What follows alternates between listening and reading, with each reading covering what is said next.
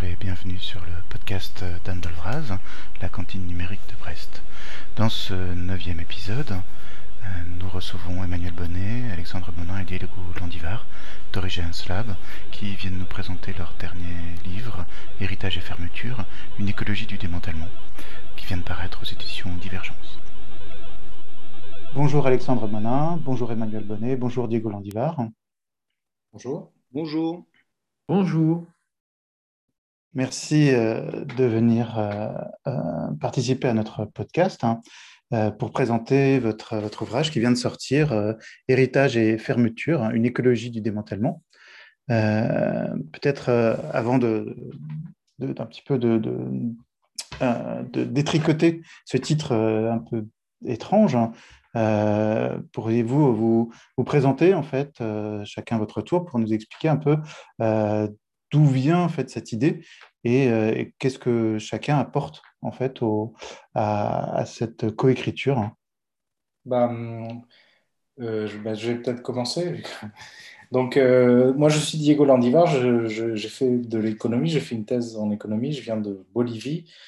Et il y a une dizaine d'années, avec des collègues, nous avons fondé ce collectif de recherche qui s'appelle euh, Origins euh, et qui euh, a pour ambition voilà, de faire des enquêtes dans les territoires, à la fois au nord et au sud, sur la question de comment bah, les, les, personnes, les collectifs, les peuples négocient, domestiquent, s'adaptent, etc., à la question du changement climatique et donc de, de l'Anthropocène. Euh, j'ai rencontré Alexandre euh, autour de 2013. Euh, autour des travaux justement de, la tour, du tournant ontologique en anthropologie. Et j'ai rencontré aussi Emmanuel plus tardivement. et on est, voilà, tous les trois enseignants-chercheurs dans une école de management à Clermont, dans une grande école de, management. Et voilà quoi. Et donc, euh, on reviendra dessus, mais Origin, c'est un, un, projet qui est euh, en plus de, votre labo, euh, de, votre, de, votre structure de, rattachement oui. principale.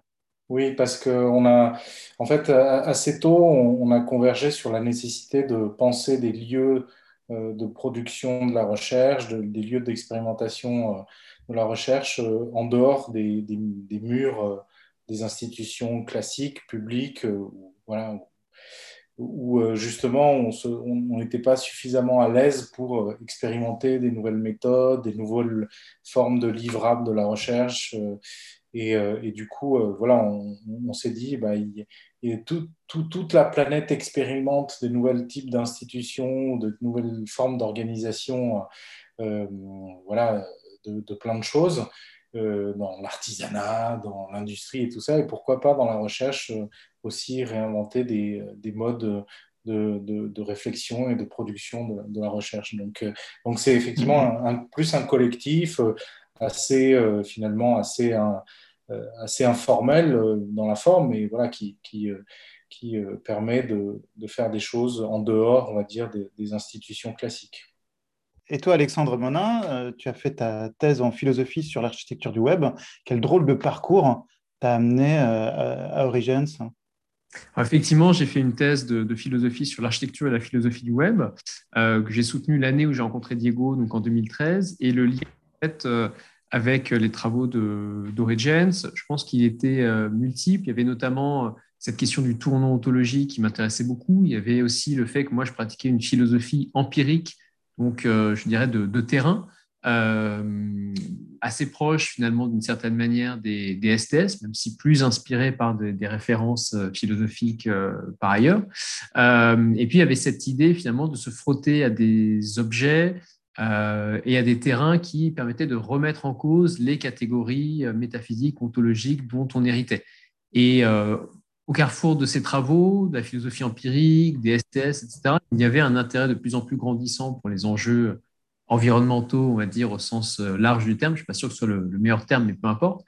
Et donc, euh, c'était aussi des enjeux qui étaient euh, très importants au sein d'Origins. Et du fait, on a convergé assez vite et puis finalement, Origins même a, évolué pour prendre encore plus à bras le corps les, enjeux justement liés à l'Anthropocène, donc la nouvelle époque géologique dans laquelle nous serions rentrés, marquée par les conséquences des activités humaines industrielles. Et, de ce fait, voilà, ça nous a permis de, euh, assez, très facilement de, travailler ensemble. Et puis en 2017, euh, avec Diego, alors qu'on était à quelques jours du déclenchement du Brexit, euh, à l'occasion d'un séjour de recherche sur un projet que j'avais fait financer autour des, blockchains, pour tout dire, en fait, ça ne paraît pas vraiment de blockchain, ça paraît beaucoup plus de, de valuation. Il y avait aussi un fond pragmatique, pragmatiste dans notre parcours commun. et bien, on a eu l'idée de monter un projet qui est le projet, l'initiative plutôt Closing Words, euh, qui est aussi à la base du travail qu'il y a dans le, dans le livre et qui euh, visait à proposer un programme pour l'Anthropocène à base notamment, comme le titre l'indique, d'héritage et de fermeture. Et donc, je pense qu'on aura l'occasion de, reparler bientôt. Et donc, moi, je suis également euh, aujourd'hui, après avoir été chercheur chez NRIA pendant quelques années, après avoir travaillé aussi à l'Institut de recherche et d'innovation du Centre Pompidou, dirigé par feu Bernard Stiegler, je suis euh, enseignant-chercheur au sein de euh, Clermont, donc euh, école de management, où travaillent également Diego et Emmanuel. Voilà. Très bien. juste quelques précisions de vocabulaire. Tu as, tu as, évoqué les STS, qui sont les Science and Technology Studies donc y a une catégorie qui regroupe un peu toutes les disciplines qui s'intéressent aux sciences. Et puis tu as parlé aussi de tournant ontologique, et Diego l'avait déjà évoqué. Euh, est-ce que tu peux euh, assez rapidement expliquer, expliquer en quelques mots euh, ce à quoi ça correspond? Alors Diego me, corrigera éventuellement, mais Disons que le, tournant ontologique, c'est un tournant ontologique en anthropologie. Il y a eu plusieurs tournants ontologiques, mais là on parle du tournant ontologique en anthropologie. Et tournant ontologique, c'est l'idée finalement que, eh n'y a pas simplement d'autres cultures euh, ou d'autres conceptions du monde euh, étrangères à la nôtre. Nous qui serions finalement, qui aurions un contact avec le monde du fait de la science qui dirait ce qu'est le monde véritablement, le fond des choses, et puis les autres auraient des, opinions différentes, donc on les respecterait, mais on ne respecterait que leurs opinions. Cette idée, au contraire, qu'il y a des cosmologies, que euh, le, monde moderne, finalement tramé par euh, la science, euh, ce qu'on appelle parfois aussi la technoscience, etc., bah, lui-même est porteur de plusieurs comme ça, cosmologies, donc pas simplement des représentations du monde, mais je dirais des pratiques du monde qui le font bifurquer dans des sens différents. D'une certaine manière, l'Anthropocène, c'est une grande bifurcation de cette manière-là, qu'il y ait une cosmologie particulière. En tout cas, c'est une interprétation qu'on peut en donner. Euh, et puis, euh, voilà, donc c'est comment est-ce qu'on articule dans ce cas-là des, cosmologies euh, divergentes si ce ne sont pas simplement des représentations et si on ne les ramène pas non plus simplement aussi à des croyances euh, sachant qu'il y aurait dans ce cas-là des peuples qui auraient la vérité du fait de euh, la science moderne et d'autres peuples qui n'auraient pas accès à la vérité, qui seraient eux dans un monde de croyances qui ne toucherait donc pas évidemment au réel, ce qui est une vision euh, extrêmement frustre de la réalité. Et donc pour aller au-delà de cette vision, parfois de manière un peu sans doute frustre également, mais il y a eu un, un tournant ontologique pour considérer que il n'y avait pas simplement des oppositions de vision du monde de croyance, mais qu'il y avait de véritables oppositions ontologiques, ce qui est une très vaste question et je pense qu'on ne va pas forcément euh, y répondre ici, mais c'était une autre manière en tout cas. Voilà, des choses qui concernent en fait l'ontologie, c'est-à-dire la nature même des choses. Exactement, exactement. Euh, et toi, Emmanuel Bonnet, euh, puisque vous êtes tous dans une école de, management, finalement, tu es peut-être le plus légitime puisque tu as fait une thèse en sciences de la gestion. Euh, mais euh, avec une thématique euh, particulièrement intéressante, je trouve. Peut-être que tu peux, tu peux l'expliciter. Oui, oui. Alors, c'est vrai. Alors, légitime, c'est peut-être pas le mot que j'aurais utilisé, mais en tout cas, oui, par rapport à, des, un profil, enfin, en tout cas académique sur une thèse en, sciences de gestion. Je viens de la philo quand même j'ai été formé, enfin j'ai fait plus d'années en fait de, formation en philo qu'en gestion, mais euh, après une expérience professionnelle euh, dans l'industrie, hein, dans les ateliers de production, euh, j'ai fait une formation en gestion et donc du coup j'ai fait une thèse, une thèse qui portait, bon moi j'avais pris un dire le, un prisme qui est celui de l'enquête pragmatiste au, sens de John Dewey. Et donc, du, coup, je travaillais sur les, des situations indéterminées euh, que je qualifiais dans, ce travail comme étant des situations dans lesquelles euh, personne ne sait vraiment ce qu'il a à apprendre et ce qu'il a à faire. Et euh, donc, du coup, ça me permettait, on va dire, d'enquêter sur des situations un peu atypiques, on va dire, en gestion, comme une situation de simulation d'exploration spatiale dans le désert de l'Utah, ou des collectifs d'éleveurs et agriculteurs qui, qui cherchent, agroécologiques, qui cherchent des alternatives, on va dire, aux recettes de la production, on va dire, conventionnelle. Donc voilà, sur les, terrains, notamment dans le cadre d'un postdoc à l'INRA. Et euh, j'ai rencontré en fait euh, Origins, enfin Origins, pas Origins, hein, mais plutôt euh, d'abord Diego et Alexandre. Et en fait, je suis membre d'Origins depuis 2017. C'était plutôt par le biais de la théorie des organisations, parce que je m'intéresse beaucoup à la théorie des organisations, parce que je trouve que les organisations, c'est des entités tout à fait énigmatiques. Je ne sais d'ailleurs pas trop ce que c'est c'est un peu suspect au plan ontologique. C'est assez intéressant du coup. À... Personne ne sait ce que c'est. Exactement, à, questionner. On se dit, mais est-ce que quelqu'un a déjà rencontré une organisation dans la vie? Je ne sais pas. On rencontre des, des, des, des objets, pas mal de choses, mais peut-être pas des organisations. Donc, c'est une question que je me pose encore aujourd'hui. Et, euh, notamment, j'avais démarré un projet que je continue toujours, euh, qui est euh, sur les implicites, les implicites justement épistémiques, ontologiques, qui sont associés aux théories des organisations, pour aller essayer de les questionner en les confrontant un petit peu à, à, quelque chose dont elles ne tiennent pas compte généralement, qui est l'anthropocène. Donc du coup, c'était un petit peu cette, cette question que j'essayais euh, d'ouvrir et dont j'essaye également d'un petit peu de parler dans le, livre, en fait, voilà, dans la partie que, j'ai rédigée. Donc voilà pour une présentation rapide. Ben, merci beaucoup. Euh, ce qui est intéressant, je trouve, dans, ce projet d'origine, c'est que quelque part, ça, euh, ça a une dimension de tiers-lieu. Et le, podcast euh, qui est présenté ici, en fait, euh, dérive aussi d'un autre tiers-lieu, qui est peut-être plus, plus, plus typique en fait d'un tiers-lieu, d'un espèce de coworking avec beaucoup de numérique, etc. Et Origins se, revendique également comme tiers-lieu, mais plus sur la recherche qui va mêler en fait des diverses sciences humaines et sociales, de l'ethnographie, de la philosophie, de la sociologie, des humanités numériques. Est-ce que vous travaillez également avec, avec des, des artistes, avec des, des personnes qui viennent du design hein, que, euh, que, Jusqu'où vous étendez en fait ces, ces, croisements? Effectivement, on, travaille avec des, avec des artistes, on travaille avec des artistes et des, designers sur plusieurs euh, projets de recherche que l'on a menés.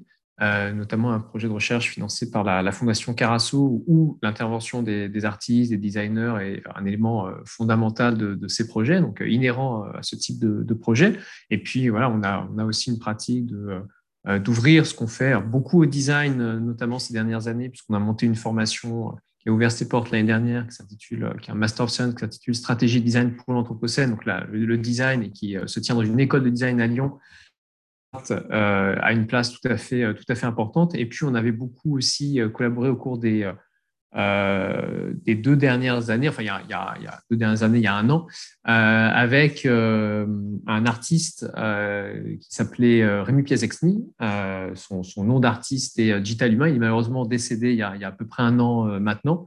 Et c'était quelqu'un qui euh, travaillait dans une optique euh, subréaliste, un petit peu comme, nous parfois. Je pense qu'on a l'occasion d'y revenir, on a une certaine inventivité conceptuelle, on va dire, dans nos, travaux. On essaie de faire des propositions qui, euh, qui sortent un petit peu de l'ordinaire. On essaie d'explorer aussi d'autres manières peut-être de, euh, d'approcher le monde, l'action dans le monde, etc. Ça, au moyen de, de, fiction, euh, pas forcément de récit d'ailleurs, mais, de fiction, pour éventuellement y revenir.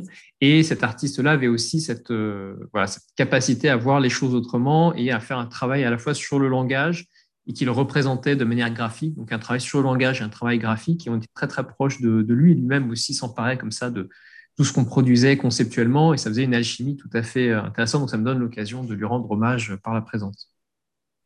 Dans cette, dans cette organisation, puisque finalement Regents est une organisation, euh, finalement vous vous amusez à tordre un petit peu tout ce qui tombe sous, vous tombe sous la main euh, afin d'essayer de, voir ce qui résiste et de voir si, euh, une fois euh, ça prend du sens. Vous tordez le langage, vous tordez les outils de, gestion dans un espèce de, projet assez, assez général. et vous en avez un peu parlé euh, déjà dans, vos présentations, mais euh, un des, projets sur lesquels je, voudrais qu'on aille plus d'avance, c'est le, Closing Worlds euh, Initiative, qui justement, comme je l'entends en fait, dit que à l'heure actuelle, les, les injonctions en fait au développement durable, soutenable, la RSE et, tout ce qui est censé être très éthique dans la dimension de, des entreprises, finalement n'est plus à la hauteur ou n'est pas, l'a peut-être jamais été, mais en tout cas ne l'est plus par rapport à l'urgence euh, par rapport aux effondrements climatiques, de la biodiversité euh, et, aux effondrements écologiques en général. Et du coup, vous, dites, vous essayez de, par des approches expérimentales euh, de, donner finalement à voir cette dimension, cette faiblesse euh, de, des cadres conceptuels usuels en fait euh, euh, du rapport entre les projets entrepreneuriaux, l'écologie et leurs externalités, internalités. Bah, si je peux me permettre de, de, de commencer la réponse, c'est en lien avec ce qu'on a dit tout à l'heure. En fait, quand il y a eu ce fameux tournant ontologique en anthropologie, bah, beaucoup de gens, de chercheurs en sciences humaines se sont euh, beaucoup intéressés à, la question écologique, à la question du statut des entités de nature, euh, etc., avec une hypothèse générale que, beaucoup de chercheurs aujourd'hui partagent en sciences humaines et sociales, c'est que si on est dans un problème, dans une situation aussi horrible climatiquement, écologiquement, c'est qu'à un moment donné, dans notre histoire euh, que beaucoup appellent l'histoire moderne, bah, on a cassé ce lien euh, avec la nature. Il y a eu une coupure, il y a eu euh, voilà, une, coupure qui s'est faite entre les humains, les sociétés humaines, la société, etc., euh, et le non-humain, le vivant, la nature, etc. Et, et, qu'on peut finalement lire toute l'histoire de la modernité, de l'époque industrielle, comme une sorte de, coupure entre, entre les, les, êtres humains et, et, la nature.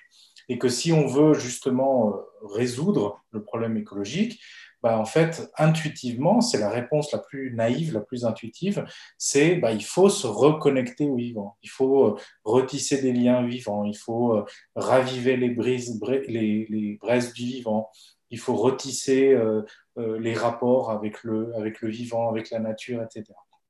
Et, euh, et c'est vrai que c'était une, hypothèse assez, finalement assez évidente que, tout le monde dit, mais au, même moment, nous, on s'est rendu compte, en participant à ce mouvement intellectuel aussi, hein, en faisant des enquêtes là-dessus, c'est qu'on s'est rendu compte qu'il il manquait une, une case, quoi. il manquait une brique et que cette, brique qui, manquait, c'était finalement de, non pas penser le lien vis-à-vis de la nature, mais de penser euh, comment on pourrait se, couper finalement le, lien qui nous lie à euh, ce, qu'on ce que les géologues justement appellent euh, la technosphère. Ce n'est pas une question de rapport à la biosphère, c'est aussi et surtout et avant tout plutôt, on a un rapport problématique avec la technosphère.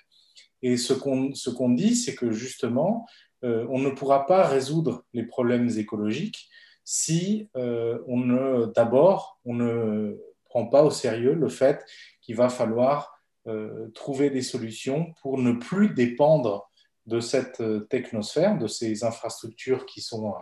la technosphère, c'est très simple, c'est en fait la somme euh, de, tout ce qui est, euh, compose notre monde euh, capitaliste d'un point de vue matériel.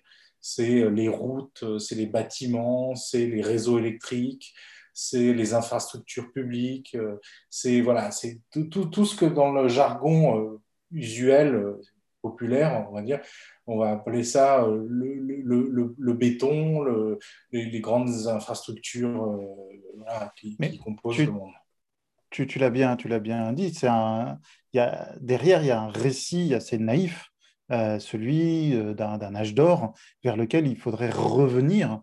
Euh, si, j'entends bien, c'est pas exactement aussi simple que ça, ce que, ce que, ce que vous dites. Oui, bah, justement, c'est bien, bien là le problème, c'est que plutôt que de penser l'écologie depuis, par exemple, la permaculture, depuis les, fermes expérimentales, depuis tout le mouvement des alternatives, les colibris, le retour à la nature, la protection de la nature, tout ça, ça c'est des choses magnifiques et belles et qui sont très, voilà, on respecte absolument toutes ces initiatives-là. Mais euh, en fait, si on, si on pousse cette logique-là, on pourrait même imaginer qu'il y ait un monde euh, complètement incompatible avec les limites planétaires, d'un côté, et de l'autre, euh, bah, une permaculture et, des jardins maraîchers qui s'organiseraient qui tout autour de villes complètement folles et extractives, etc. Donc finalement des, deux mondes qui se regardent en chien de faïence. Alors que le vrai problème, c'est de savoir comment on déconstruit, désassemble, euh, comment on ferme justement euh, tout ce, toutes ces infrastructures capitalistes, technologiques, etc. Et, c'est ça le, clé du truc on va y revenir. Hein. Euh, j'aurais voulu d'abord évoquer les, certains penseurs dont, vous vous réclamez. Alors, il y a Bruno Latour, qui est, assez connu en France, et puis il y a, Tony Fry, hein, euh, qui l'est beaucoup moins. Euh, est-ce que vous pouvez euh, évoquer cette, sa pensée assez rapidement ou c'est difficile dire, Je peux en dire deux mots très, très brièvement, et puis si d'autres pourront compléter. Tony Fry, c'est un designer australien qui travaille sur ces questions de rapport entre le design et les questions environnementales au sens large depuis maintenant de, de nombreuses années. C'est un designer qui approche des 80 ans. Alors, on ne s'en rend pas compte quand on le côtoie parce qu'il les porte très, très bien. Euh, il est très actif encore aujourd'hui. Il a publié plusieurs livres là ces, dernières années. Au moins, au moins deux, trois livres les, les, deux années qui, ont, se sont découlées. Et, euh, et Tony Fry, c'est quelqu'un qui réfléchit à la posture du, design et du designer pour déprofessionnaliser finalement le, design et poser que le design produit des... Euh, euh, des mondes et en même temps que nous sommes nous-mêmes, nous produisons des, éléments que nous designons et nous sommes les produits de notre design. Et donc, il y a une dimension technique ou liée au design qui est de toute façon intrinsèque, j'allais dire, à, l'humanité. Donc, on ne peut pas être dans un âge d'or où cette dimension-là euh, serait complètement laissée de, de côté. Ça, c'est intéressant. Et il ajoute qu'aujourd'hui, le design, on pourrait dire l'ingénierie, le management et toutes ces disciplines de, l'artificiel euh, sont devenus des facteurs de ce qu'il appelle, lui, de défuturation. C'est-à-dire ne produisent pas un futur viable, mais produisent en verre et donc un futur qui n'est plus viable, euh, qui n'est plus habitable. Et donc, il faut trouver le moyen de, si je puis dire, si je peux reprendre certains de ces termes, défuturer la défuturation, détruire la destruction. Et lui, c'est quelqu'un qui va, euh, qui va réfléchir à ça. Et je pense que dans notre euh, réflexion, effectivement, il y a cette idée, pas forcément euh, au titre de la, de la destruction, on parle de déstauration pour y revenir, mais euh, il y a cette idée, effectivement, de penser ben, ce qui détruit, en l'occurrence, la technosphère, comme l'a mentionné Diego, mais qui en même temps est bel et bien présent, et donc qu'est-ce qu'on en fait? Et donc cette idée, finalement, de détruire la destruction, elle devient chez nous, comment est-ce qu'on hérite de cette technosphère qui n'est absolument pas viable, mais qui est là. Et qu'est-ce qu'on peut en faire? Euh, Ce n'est pas forcément une destruction parce que ça va faire plus de déchets, mais c'est ce que nous, on va appeler une déstauration, c'est-à-dire voilà, trouver des moyens concrets de diminuer son, son existence, de parfois nous délier vis-à-vis d'elle ou nous relier autrement à elle. Et ça, ça va être aussi au cœur de notre programme. Donc Tony Fry, de ce point de vue-là, il a une importance très, très, très, très grande pour, euh, pour nous et ce qu'on fait. D'accord. Et donc, cette, euh, Closing World Initiative, euh, finalement, elle, entre autres, elle, propose euh, quelque part de d'imaginer la dernière start-up hein, sur Terre, celle qui va produire la dernière appli qui permettra de, fermer la porte derrière soi une fois qu'on aura déconstruit ou, ou détruit cette technosphère. Hein. Oui, c'était euh, quelque chose qu'on avait effectivement porté euh, au début de cette initiative, c'est de dire bah, si ce monde euh, macroniste, start-upiste, de l'innovation intensive, de l'hypercroissance, qui se nourrit de disruption, un coup de disruption, disruption, innovation radicale, etc.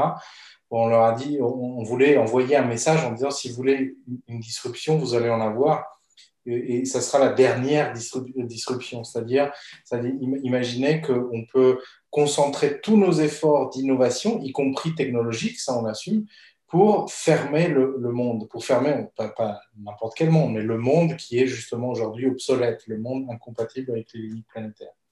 Et euh, du coup, euh, enfin, quelque part, derrière euh, ces exercices, en fait, ces expérimentations sur, le, sur, le, sur les, outils habituels de, de, pensée ou d'expression qu'on a, il y a quand même, je crois, trois, trois, trois points qui, qui, sont soulevés, qui sont importants. C'est d'une part, est-ce que euh, par exemple les entreprises, euh, pas que, mais en particulier les entreprises, euh, est-ce qu'elles ont pensé à une stratégie vis-à-vis de, ce qui est en train de se passer, ou est-ce qu'elles vont simplement le subir? Le deuxième point, c'est finalement, il, faudrait en fait apprendre à renoncer. mais renoncer à quoi déjà? Est-ce qu'on peut faire une hiérarchie de cette renonciation? Et surtout, qui décide de qui va renoncer et à quoi. Et puis, euh, il faut euh, désinnover. Mais désinnover, en fait, ça ne veut pas dire euh, ne plus rien faire, complètement détruire, mais c'est plutôt réorganiser. faire plutôt que de toujours vouloir faire plus, faire moins ou faire mieux. Est-ce que ces, trois, ces trois catégories en fait sont, sont, représentatives des, questionnements qui, qui, émanent en fait de cette initiative hein? Peut-être démarrer sur, euh, si vous voulez bien, par, par la question de la, stratégie. Euh, c'est en effet c'est un, un, mot et en fait, un, sujet tout à fait important pour, pour notre question.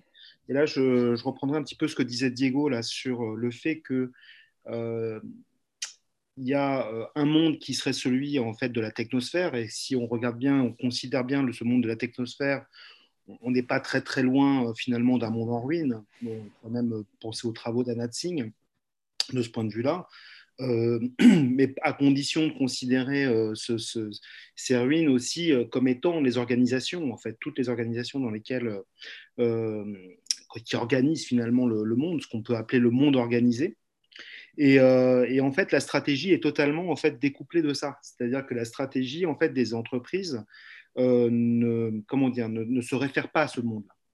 Elle se réfère à autre chose. Elle, euh, ce que je propose euh, dans, dans, dans, le livre, c'est de dire que l'entité la plus importante pour, la, pour, la, pour une stratégie aujourd'hui, c'est en gros un régime sémiotique. C'est-à-dire que c'est un cliché, c'est-à-dire une projection en fait d'un monde qui n'a rien à voir en fait avec le monde des infrastructures, avec le monde des supply chains, etc. En fait, ce qui guide en fait la stratégie, ce sont des clichés euh, qui vont euh, nous orienter, nous donner euh, une direction, qui vont mobiliser en fait des acteurs, qui vont les enrôler aussi, qui vont être très mobilisateurs. Et, la stratégie a, toujours aussi été en correspondance avec un monde qui était celui généralement du, monde organisé, c'est-à-dire la concurrence, les entités qui, sont en compétition, etc. Donc du coup, ça, suppose vraiment de repenser en fait totalement la stratégie. C'est-à-dire que c'est plus du tout le, le même mot, mais par contre, il va trouver un autre, un, autre usage ou un autre sens. Et euh, parce qu'à mon avis, là, ce qui, euh, la, situation actuelle des entreprises face à l'anthropocène, c'est qu'il y a une incompatibilité en fait euh, à la fois de la stratégie d'entreprise, de, tous les, les ce, que, ce que Deleuze, le terme de cliché, moi j'utilise au sens deleuzien, c'est-à-dire des schèmes sensorimoteurs, c'est-à-dire euh, c'est une manière de s'orienter, de répondre d'une situation, de reconnaître ce qu'il y a à reconnaître, euh, qui n'est absolument plus adapté en fait par rapport à cette réalité qui s'impose avec l'anthropocène. Donc du coup, c'est pour ça qu'on peut parler de, présupposés, de, reprendre un peu tous les présupposés ontologiques, épistémiques qui sont associés finalement à, cette cosmologie très bizarre hein, qui n'a pas été suffisamment prise en compte, qui est la, la, cosmologie du monde organisé. Donc du coup, euh, c'est cette reprise un peu de la stratégie. Il s'agit de refaire de la stratégie, non pas au sens de reprendre une stratégie euh, classique, ancienne, euh, parce que, je sais pas, la stratégie chinoise était beaucoup mieux, etc. Ça n'a rien à voir avec ça. C'est de repenser totalement euh, qu'est-ce qu'on va faire avec de la stratégie et, le mot, et le mot, le mot lui-même. Peut-être dans une visée aussi qui est opérationnelle avec, et, dans l'idée que la stratégie puisse s'adresser, être en relation avec des infrastructures et pas simplement la biosphère, etc. Bah, sur la question du renoncement, en fait, pour, pour, pour résumer ça, c'est de dire, un, premièrement, le, le monde moderne, le monde euh, du management, le monde de l'entreprise, etc., le monde de la technologie, a vécu depuis maintenant des dizaines et des dizaines d'années sur une cosmologie, c'est-à-dire une, projection qui était essentiellement tournée vers l'ouverture, l'ouverture de choses, la production de choses, etc. Et en fait, on a très peu donné de place à, la fermeture, alors que dans, un monde tout à fait normal, il y, a, les deux choses. Il y a des choses qui s'ouvrent, il y a des choses qui se ferment. Et, euh, euh, ça, le capitalisme a complètement en fait euh, mis de côté cette, fermeture, au point où, par exemple, aujourd'hui, très peu de gens s'intéressent à, à tous ces métiers, tous ces secteurs qui finalement passent leur vie, leur journée, tout leur temps à, à, fermer les choses, à bien fermer les choses.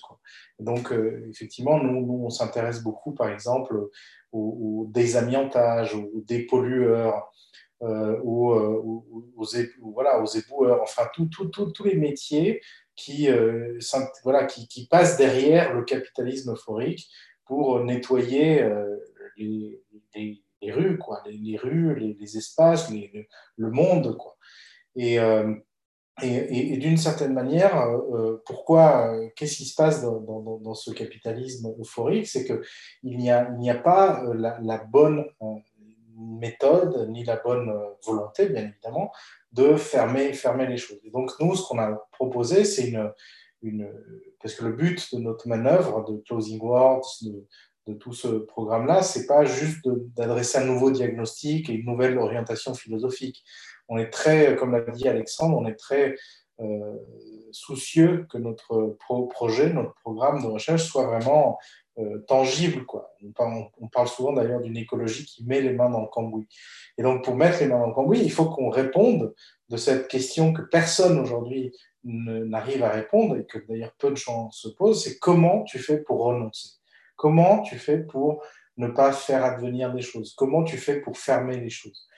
Euh, et, euh, euh, on s'intéresse par exemple à comment, dans un territoire, on peut renoncer à, aux piscines individuelles. Mais le problème, c'est que dès que tu commences à réfléchir à la fermeture, au renoncement, bah, tu te rends compte qu'il y a des milliers de personnes qui vivent de ces, choses-là. Et c'est là le drame de l'écologie, c'est-à-dire qu'un supermarché, un supermarché, un hypermarché à Clermont-Ferrand, fait vivre 2000 familles, ou même plus de, familles, qui, euh, qui, dépendent de ce mode de subsistance qui pourtant est, caduque. Tout le, monde, tout le monde le dit, tout le monde le sait. C'est connecté à des supply chains, des chaînes d'approvisionnement complètement folles. C'est des camions qui circulent. Enfin, c'est vraiment une, voilà, une entité qui ne devrait plus exister. Et pourtant, elle fait subsister plein, plein, plein de gens. Et donc, nous, l'écologie qu'on essaye de pleine de, pensée, c'est comment on pourrait, qu'on peut réencastrer la question écologique dans des formes démocratiques où les citoyens peuvent décider ce à quoi on renonce. Et c'est ça ce qu'on appelle un protocole de renoncement. Donc on décide collectivement ce à quoi on renonce et ensuite on, on essaye d'inventer aussi les méthodes qui permettent de mettre en, pratique justement cette, cette fermeture. Parce que pour bien fermer les choses, tu as besoin d'ouvriers spécialisés, y compris de, gestionnaires, de, gens. Voilà, la liquidation, la fermeture de, boîtes, euh, la dépollution, on l'a vu par exemple avec Fukushima. Euh, euh, l'ingénierie de la dépollution de Fukushima, c'est un truc de fou. quoi. C'est des milliers de personnes, c'est un travail très compliqué. Il faut décrouter la, la couche terrestre, polluer, etc. Mais Fukushima, dépolluer Fukushima, ça, tombe sous le sens. Mais il y a d'autres euh, éléments euh, qui sont plus, compliqués et, qui, qui sont peut-être pas prioritaires pour tout le monde. Donc, euh, dans votre, dans votre recherche, est-ce que vous vous demandez qui décide et Par quel processus on décide de ce qu'on, de ce qu'on va, de ce à quoi on va renoncer, peut-être avant, en premier ou en second? Et de ce qu'on de ce, qu'on laisse pour la fin. Oui, je me, permets de, juste de, finir là-dessus. On, expérimente avec euh, la ville de Grenoble justement un, protocole euh, démocratique où ce sont les citoyens tirés au sort. Il y a 120 citoyens qui ont été tirés au sort et qui vont, à partir de leur vie quotidienne, et faire éclore justement un diagnostic citoyen, encore une fois, à partir de leur enquête sur leur mode de vie propre, et dire, bah, voilà, ça c'est une entité qui aujourd'hui est incompatible avec le climat et dont je peux me, passer. Et pour les entités les plus, les plus fortes, celles qui ont, qui ont vraiment tellement colonisé notre quotidien, typiquement la bagnole, hein, typiquement la bagnole ou, l'hypermarché du coin ou la zone d'activité économique, qui fait vivre plein de gens, qui fait vivre plein de jeunes qui n'ont pas de boulot, qui ne sont, qui sont pas qualifiés, etc. C'est des entités hyper importantes. Euh, bah, du coup, comment, comment on fait Comment on fait? Qu'est-ce que qu'est-ce que tu réponds aux 2000 familles qui dépendent d'un hypermarché? Comment tu fais à ce niveau-là? Et du coup, toute la question débouche finalement sur un nouveau design de des, politiques publiques, y compris une nouvelle sécurité sociale, y compris euh, tout un, régime assurantiel différent, qui vient justement sacraliser le fait que si tu ne réponds pas à ces 2000 familles qui, vivent, qui vivent de, du supermarché, bah, tu ne pourras jamais résoudre la question écologique. Et c'est pour ça qu'on dit souvent, nous, on pense l'écologie, non pas depuis euh, la, permaculture, par exemple, mais depuis un hypermarché, depuis euh, ce réseau économique qui fait vivre des, familles entières. Peut-être pour enchaîner sur la troisième question, qui est celle de la désinnovation. Euh, c'est vrai que dans notre programme, on réfléchit à la fois à comment est-ce qu'on hérite de ce qui existe déjà euh, et éventuellement euh, comment est-ce qu'on y renonce, mais euh, par des moyens justement démocratiques. Il ne s'agit pas de, décréter le, renoncement à partir d'une position théorique, ce qui n'aurait évidemment aucun sens, en tout cas, ce serait un geste théorique ou, philosophique complètement, enfin appartenant totalement au passé. Euh, il y a toujours des, enquêtes, comme a dit Diego, qui doivent être euh, mises en œuvre, des enquêtes d'évaluation notamment pour euh, reconnaître ce que moi j'appelle par exemple des, des, communs négatifs, pour savoir comment, comment en hériter, comment y renoncer éventuellement. Et puis, il y a une autre question parallèle qui est la question comment est-ce qu'on hérite de ce qui n'existe pas encore ou qui n'existe pas encore sous une forme aboutie. Donc, comment est-ce qu'on hérite d'innovations qui sont en fait dans les cartons généralement depuis des années, voire des décennies, euh, qui aujourd'hui, notamment, plein d'innovations numériques sont dans ce cas-là. Il y a au moment où elles, euh, sortent des cartons, elles vont être industrialisées et puis euh, être vendues au grand public ou en tout cas utilisées comme des infrastructures qui vont être disséminées un petit peu partout, eh bien, on sait qu'elles sont quand même relativement obsolètes, c'est-à-dire qu'elles vont augmenter euh, l'empreinte euh, écologique existante, elles vont augmenter la consommation d'énergie, elles vont nécessiter des métaux qui sont en, nombre limité pour les fabriquer, etc. etc. Et donc, ce n'est pas forcément une bonne idée, voire c'est une mauvaise idée de les faire synchrone finalement par rapport à ce que nous savons être nos besoins aussi parce que ce sont des, innovations dans certains cas qui euh, sont dans les cartons depuis, euh, je sais pas, 35 ans dans euh, l'exemple des, objets connectés, un exemple que j'aime bien parce que quand j'étais chercheur chez INRIA, on, travaille notamment sur les objets connectés. objets connectés plus smart contract plus blockchain égale un monde magnifique. C'est très rigolo du point de vue scientifique, un peu geek même, euh, mais évidemment, au plan environnemental, ce n'est pas du tout une bonne idée de faire devenir ce type de, dispositif. Et donc, il y, a, un hiatus entre euh, l'innovation qui arrive aujourd'hui, qui appartient au passé, dont on sait aujourd'hui que ce n'est pas une bonne idée de la faire devenir, et donc comment on ne fait pas devenir certaines choses? C'est ça aussi euh, désinnover. Et par ailleurs, c'est aussi sortir du régime global d'innovation.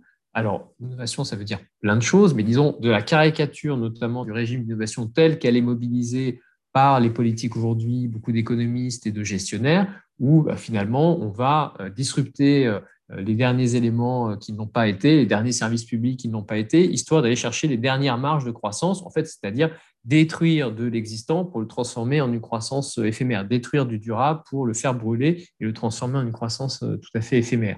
Donc ça aussi, ce régime-là, c'est un régime éminemment condamnable, éminemment non durable et dont il faut réussir à s'extraire. Et malheureusement, c'est aussi un régime auquel la recherche académique est de plus en plus euh, soumise. Moi, c'est aussi euh, du fait de mon insertion dans un grand euh, institut de recherche public que j'ai été sensibilisé à ces questions, puisque je voyais que, grosso modo, c'est un discours que je porte par ailleurs, donc je peux le redire, mais que 95% des projets de recherche dans un grand institut de recherche en informatique, on pourrait tout à fait s'en passer sans aucun problème et n'ont même euh, sans doute pas vocation à advenir, ou si on les fait advenir, c'est une mauvaise nouvelle et que derrière, évidemment, il faut peut-être faire intervenir des sociologues pour réfléchir à la question de l'acceptabilité, il faut, etc., etc.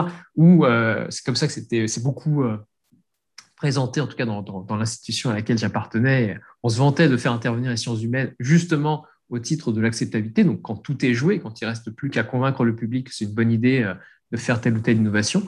Et donc là, évidemment, il y a un enjeu à ne pas tout faire advenir et à trouver les moyens de, l'éviter. Et ça, c'est vrai qu'on on manque des moyens, on manque des savoirs et savoir-faire pour ça. Mais quand on pose la question aux chercheurs, finalement, pourquoi vous travaillez sur tel ou tel projet? Moi, j'ai tenté l'expérience avec des, informaticiens, euh, des numériciens, en, posant la question, mais pourquoi travaillons-nous, puisque j'en étais sur la Smart City Moi, je ne travaille pas directement là-dessus, mais projet pas, pas si loin. Euh, personne ne savait répondre. Parce qu'évidemment, il y a une très grande hétéronomie euh, dans ces lieux-là gens ne choisissent pas fondamentalement les projets sur lesquels ils travaillent, puisque ce sont... Ils l'acceptent comme évidence. Euh, voilà, ils l'acceptent comme évidence, et, par ailleurs, les, financeurs sont travaillés par les...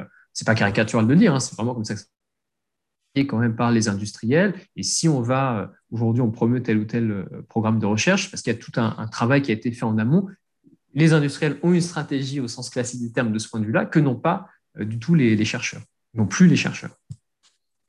Ben, merci beaucoup pour ces, pour ces éléments de réflexion euh, euh, passionnants. Euh, ben, je rappelle, pour ceux qui voudraient approfondir le titre de votre ouvrage qui vient de paraître, Héritage et fermeture, une écologie du démantèlement, donc aux éditions Divergence. Hein. si des gens veulent, des auditeurs veulent, veulent vous suivre, vous contacter, est-ce qu'il y a des, moyens privilégiés pour, euh, pour euh, vous êtes sur des, médias sociaux, vous, euh, il faut plutôt vous envoyer des emails. Comment, comment ça se passe? Tout, fonctionne. Il y a un site web de Origin. Il y a une page Closing Words sur ce site web. Euh, moi, je suis présent sur euh, Twitter, mes camarades un petit peu, un petit peu moins. Euh, et puis, par ailleurs, notre master a aussi un site web. Donc, par tous ces biais-là, on peut nous retrouver quand même assez facilement. On peut aussi nous joindre via notre éditeur, sans doute, donc les éditions Divergence. Très bien. Merci beaucoup. Merci à toi. Merci beaucoup. Merci.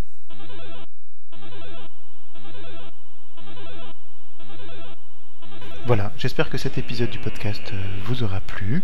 On a essayé, euh, quand on l'a pu, euh, d'expliciter un peu les, termes. Il reste évidemment des, auteurs ou des notions qui, qu'on n'a pas eu le temps de, complètement clarifier. mais vous pouvez toujours nous, nous demander plus de détails, nous faire des, remarques et des suggestions, soit par email euh, à coucou at lacantine-brest.net, soit sur le Twitter euh, de la cantine at andaulvraz.